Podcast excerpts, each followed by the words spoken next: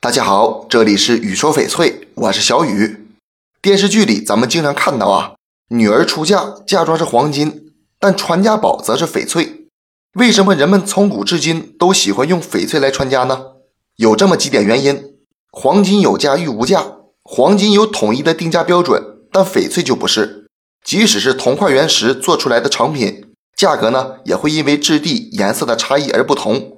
所以，翡翠作为藏品是很有升值空间的。翡翠结构致密，化学性质稳定，很适合经久传承。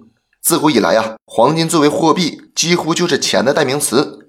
在一些人眼中，金钱虽好，但难免俗气。但是翡翠就不同了，“君子如玉，女子亭亭如玉立”这些语句都表达了翡翠玉石在人们心中美好的形象。而且，翡翠是不可再生资源，形成极慢。优质的资源很稀少，物以稀为贵，翡翠比黄金贵，自然是有原因的。所以在价值方面，翡翠比黄金更胜一筹。翡翠作为吉祥的象征，形态不同，寓意也不同。而黄金在人们心中，它来来去去也就是富贵、金贵的意思。所以翡翠不仅是物质财富，更是福运的载体。翡翠的品性就是从容不迫，有节气。一块翡翠传家宝，见证了历代人的兴衰荣辱。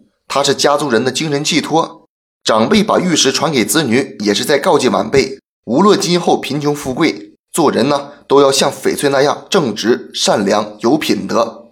这期节目就给大家讲到这里了。小雨呢每天都会在朋友圈更新精美、性价比高的翡翠。